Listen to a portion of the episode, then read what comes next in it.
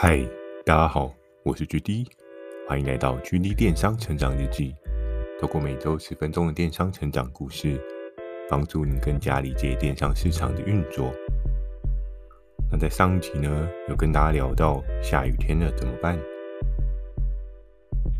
其实，在电商的这一段时间当中呢，其实不仅仅单就只是电商的市场，整个社会的架构都是借由不同的需求。去绑定起来的。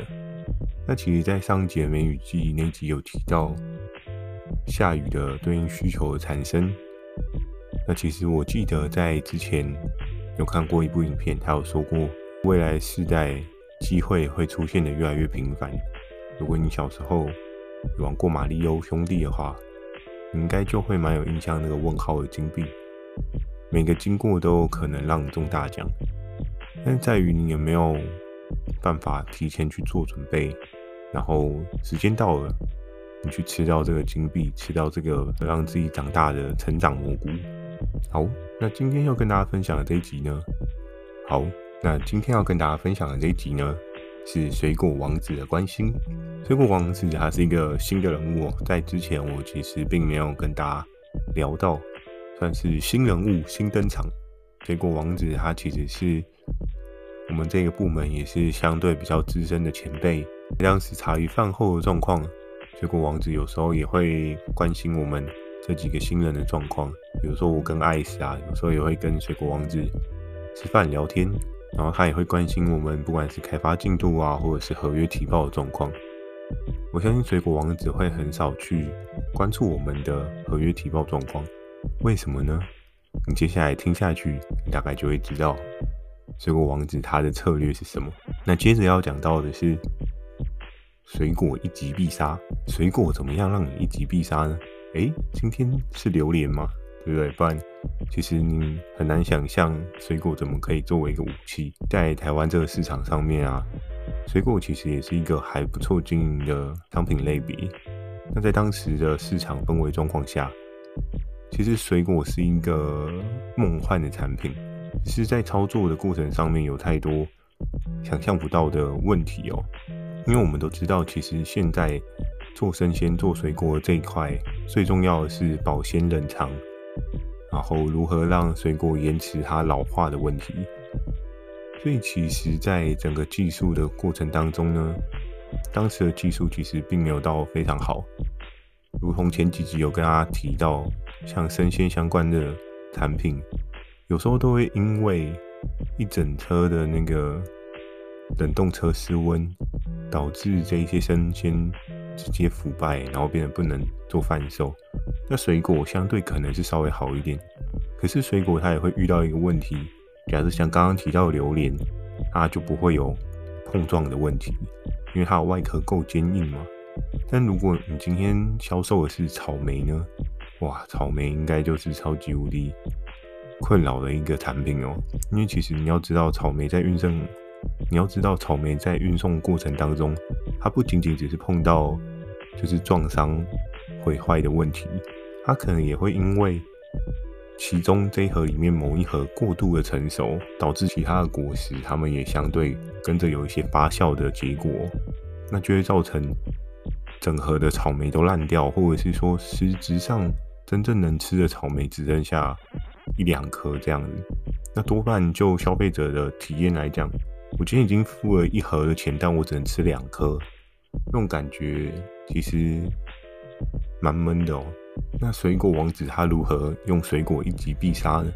在当时整个市场上面，我觉得主要是在电商市场比较少有人去操作水果，所以其实水果王子他对于整个水果的脉络，他很认真去观察。就是诶、欸，这个水果怎么做会比较好？然后它的开发的方式也蛮特别的。它去开发的是一些实体的水果通路，就比如说像你家转角那种二十四小时水果行，又或者是有一些礼品水果行。我们都知道，有时候你可能去医院探访亲人的时候，你会需要拎一盒水果礼盒嘛？不管是香水梨子啊，又或者是那种比较大颗的苹果啊。通常去医院探访亲人的时候，都会必备的一个伴手礼哦。还记得小时候我也常常，有时候如果去看一些亲戚生小朋友啊之类的那种状况，往往爸妈都会带我们去那种水果行去买一个水果礼盒，然后带去医院。水果王子他的手上的整个筹码的状况，多半都是这一些实体的水果行为主哦，这也是蛮有趣的，因为它的开发的路径就跟大家不太一样。以往大家都是打电话去开发，那水果王子他可能就是路过家里楼下的水果行，就问他说：“诶，你有没有想要上网卖看看啊？搞不好可以卖不错。”那可能也是借由每次跟老板的一个。沟通，然后跟他买水果，我觉得他的水果的品质也不错，就有一些可能性，就去做一个尝试这样子。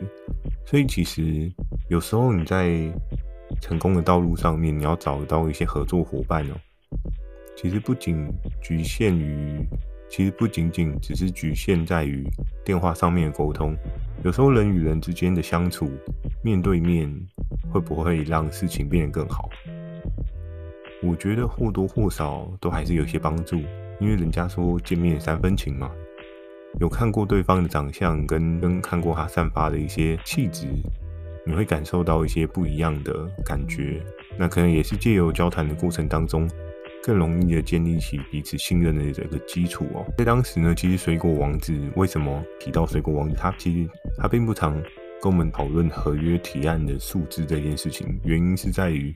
水果王子他自己也比较偏向是走爆品系列，他希望的是说，他努力的去浇灌一棵树，可以最后成长成大树，然后让他几个月的营业额跟业绩成长动能有一个比较稳定的状况。因为水果王子其实他跟传奇是比较熟悉的，就是他们有时候也是会交谈交换一些彼此的一些开发心得。那所以，水果王子他的整个的策略定调就比较偏向是走爆品系列，他并不会很大量的去做商品提案，然后让这些提案去冲他自己的销售量能，而是他觉得就直接一击必杀，一支爆品就搞定他整季的销售目标。其实也是蛮聪明的啦，这就有点像是之前讲的那种肥宅策略，我今天不要做多。但是我把一个东西做到最好，有点那种职人级的坚持。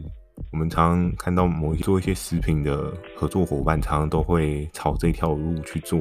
就是当把一件事情做到极致，做到整个世界今世纪，没有人可以打破你的时候，它或许就是另一个传说。这样，接下来呢，要跟大家聊到的下一个话题，就是想象不到的爆汁水蜜桃。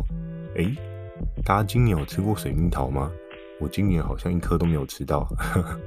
我记得在前几年当中呢，其实常常有时候都会收到亲戚送来的水蜜桃。然后在当时呢，水果王子他其实他就是每个月都要去做一些他自己的爆品的规划嘛。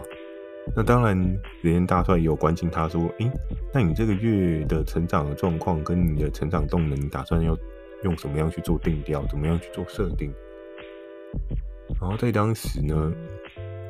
因为水果王子他并非是大量商品提案的那个路线，所以其实他的每个决定呢，就攸关他接下来的成长动能到底能不能变得相较顺遂哦。当时整个市场上面大家都开始有再去谈水果相关的产品，只不过在于我们的一个部门呢，比较是公司赋予更主要的目标，就是其实我们两个竞争的部门呢。在初始，可能一个部门它比较偏向生活百货类，那另外一个部门就是我们这个部门比较偏向是食品生鲜类，去做一个定调去尝试这样。在我之前，我跟大家讲到，我们规则其实是有点无差别的开发，就是你什么样的类别都可以。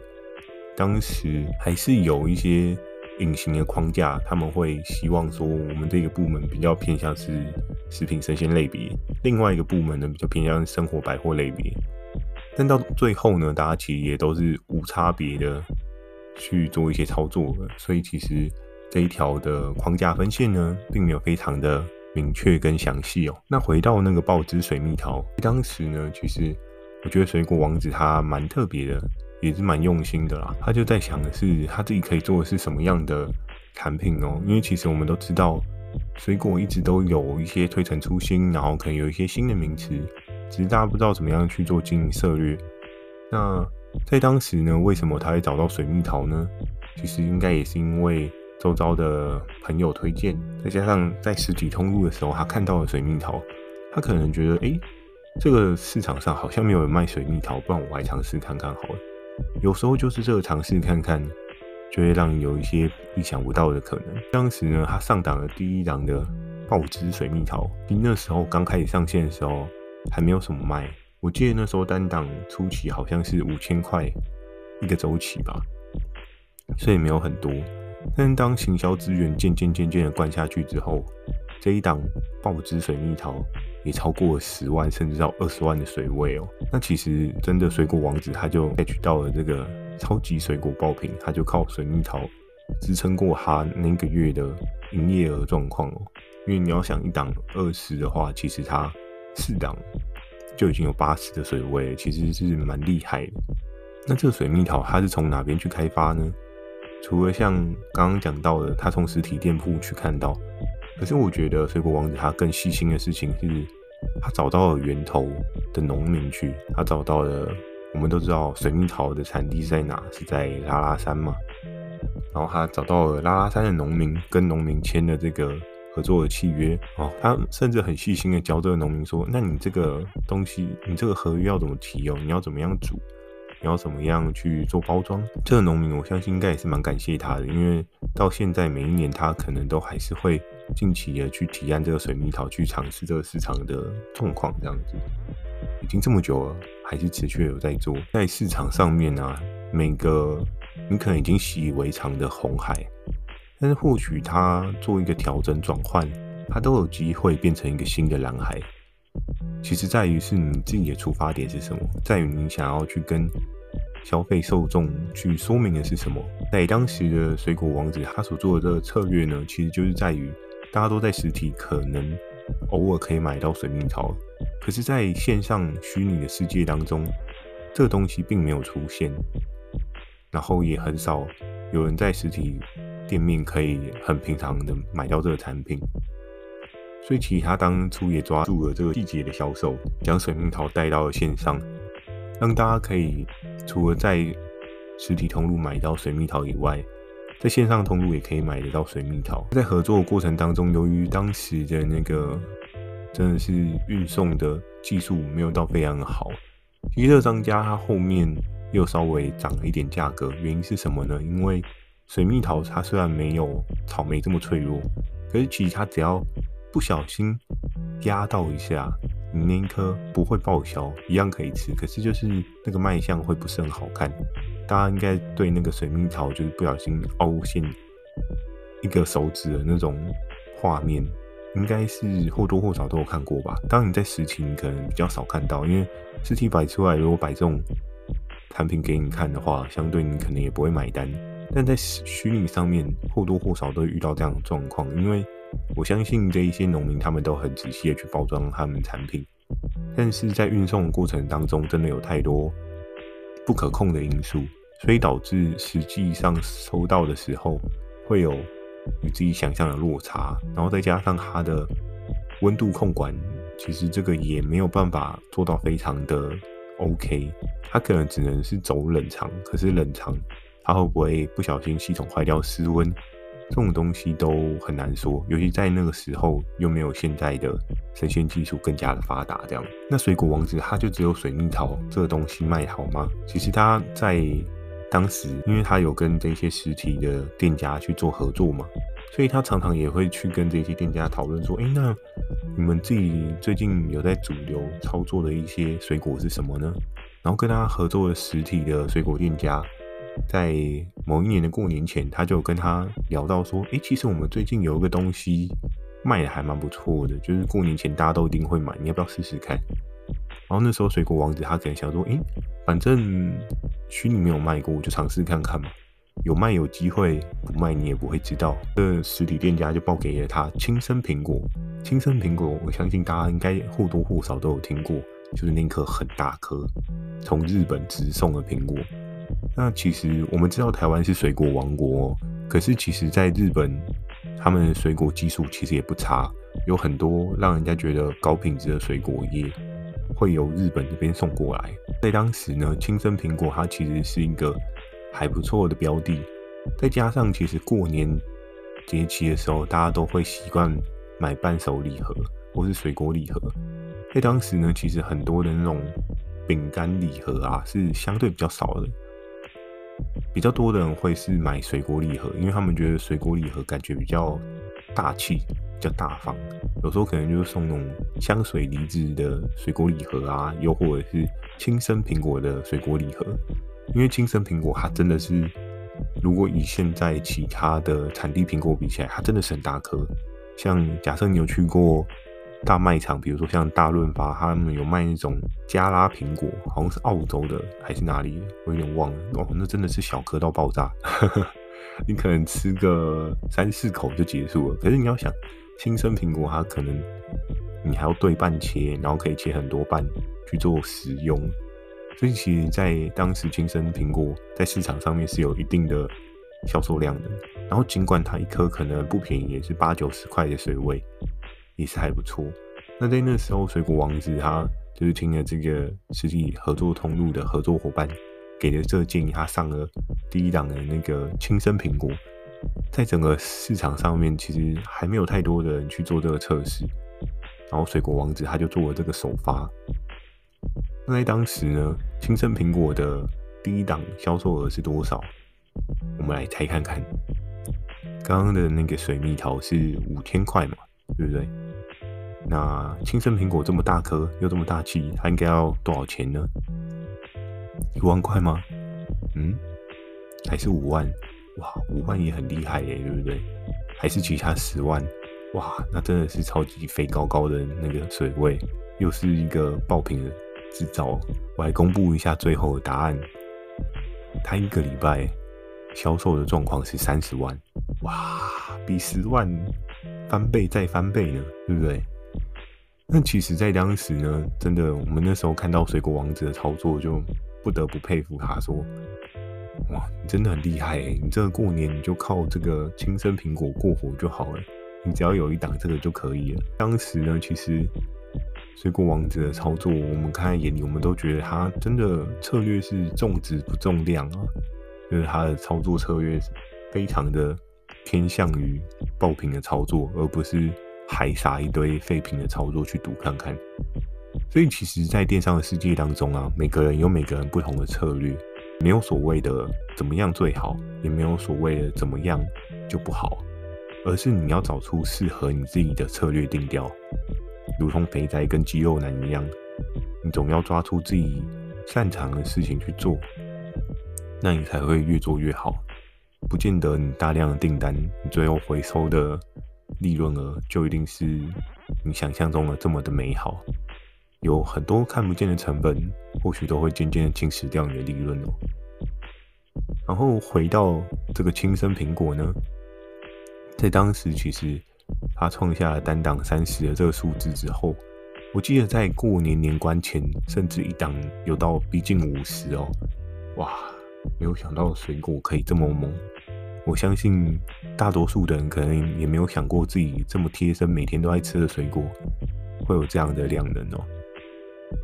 所以其实，在当时呢，水果王子他的这些对应造出来的爆品案例啊，也是让我自己还蛮有印象的。然后借由这些东西，我也再次塑造我自己对市场上面的产品的价值观。有很多东西。或许你真的觉得已经是红海了，可是换个包装、换个想法、换个构思，重新诉说这个产品的价值，它会不会变成是一个蓝海的可能？其实真的是蛮值得去思考的。有时候你都觉得很正常、很稀松平常的东西，但只是换个角度，它就会变成不一样的可能性。我还记得曾经在一本书上面看过一个人的分享。这个小故事作为我今天的这个结尾，分享给大家。曾经有一个乞丐呢，他在路边乞讨，他挂了一个牌子，上面写着：“请可怜可怜我，救救我吧！施舍一些，施舍你剩余的财富，让我有比较好的生活。”他的板子上面是这样子写的。然后有一天呢，有一个女生还不错，她可能是某个公司的行销人员，他经过了这一个乞丐的前面，前面忘记讲了，这个乞丐他其实是一个瞎眼的乞丐，所以他这个板子上面写的字呢，也是透过别人帮他写的。那这个行销的专员呢，他经过的时候，他看了这个乞丐。碗里的零钱，他想说：“哇，你可能只有这一点点零钱，那你这样要怎么过活呢？”当然，他也是很想要很善心的去给他一些钱。或许他可能有，或许他没有。这一段在故事并没有特别去描述到。只不过当下他把乞丐纸板拿了起来，把这些字划掉，重新补上了自己的行销策略的话术，然后再重新放上去。那放上去之后呢，他离开了。过了一个礼拜，因为大家都知道，当你看不见东西的时候，其实你的耳朵会变得越来越灵敏，因为你的神经会更长的去使用你的耳朵，你会可能透过声音去看到说对应的人他怎么样，对应经过的人是不是过往熟悉的那个人。于是呢，经由这一个专员他调整之后，然后每一天这个乞丐他发现人们施舍给他零钱的。频率变得高出许多。那在当时呢，那个乞丐就很不解，奇怪，那个女生她帮他写了什么？怎么会造就成这么多人都愿意就是施舍帮助他？嗯，原本写的不好吗？原本写的是请大家可怜可怜我，我看不见，多给我一些零钱，让我好好的过生活，这样子不够生动吗？值得深思一下。后续呢？然后有一天，这个女生又再一次的经过了乞丐他的脚边，然后还又再看了一下乞丐碗里的零钱，看着他的零钱要干嘛？要拿走吗？不是啦，怎么会有这种突发状况出现呢？当他走到乞丐的脖前的时候，乞丐就只问他：“哎，小姐，请问一下，你在我的板子上面做了什么样的调整？为什么大家会愿意？”多施舍我一些零钱，在当时呢，这个女生她就蹲下来跟乞丐说：“其实我只是把你的话做一些调整。”那她怎么样调整呢？她只说：“虽然我有眼睛，可是我却无法看清这个世界。”他在上面只说：“每天的早晨我醒来，我感受到我有一双眼睛，可是我却无法看清楚这个世界。”就这样子而已。这段话呢，着实的帮助了这个乞丐能够有更好的被施舍的几率。所以，其实我们可以从这一个角度去看待整个事情的轮廓。有时候，或许是你想的这个话，真的无法去让人感同身受。但，当你用个情境，用个故事，去让对应的人感受到你当时的处境，或许。商品它就有可能从红海变成蓝海，这个东西呢是需要一些时间磨练的。我也是有这个荣幸在电商这个市场去看各式各样的例子，会渐渐渐渐的发现，有时候要让产品帮自己说话，这件事情才是非常值得去追求、去塑造的，不然往往你很有可能。掉入的就是跟人家杀那个五块十块的陷阱哦，往往都在追求最低价，低价的策略做到了最后，你还能做什么？当你已经杀到成本平抛的时候，你还能够做什么？有时候在市场上面创造出来价值，这个是更重要的。所以，其实，在做电商的过程当中呢，我觉得其实非常会需要的是要定期的去重新反思一下。自己在商品上面提供了这个市场上什么样的价值？那或许你在做电商上面也会更清楚自己的目标是什么。好，那今天简单跟大家分享到这边，希望今天关于水果王子的策略也有办法帮助你有一些不一样的可能发展。那假设你喜欢今天的内容呢，也请帮我点个五颗星。如果有想要询问的电商相关问题呢，也不要害羞，可以寄信到我描述栏的 mail，或是在留言板留言给我。假设你今天比较懒得打字呢，放心，First Story 也很贴心的推出了语音留言功能，讲几句话给我，也是一个非常棒的选择哦。期待大家可以给我更多不同的建议。我会在 Facebook 跟 IG 不定期的分享一些电商小知识给大家。记得锁定每周二晚上十点的《GD 电商成长日记》。祝大家有个美梦，大家晚安。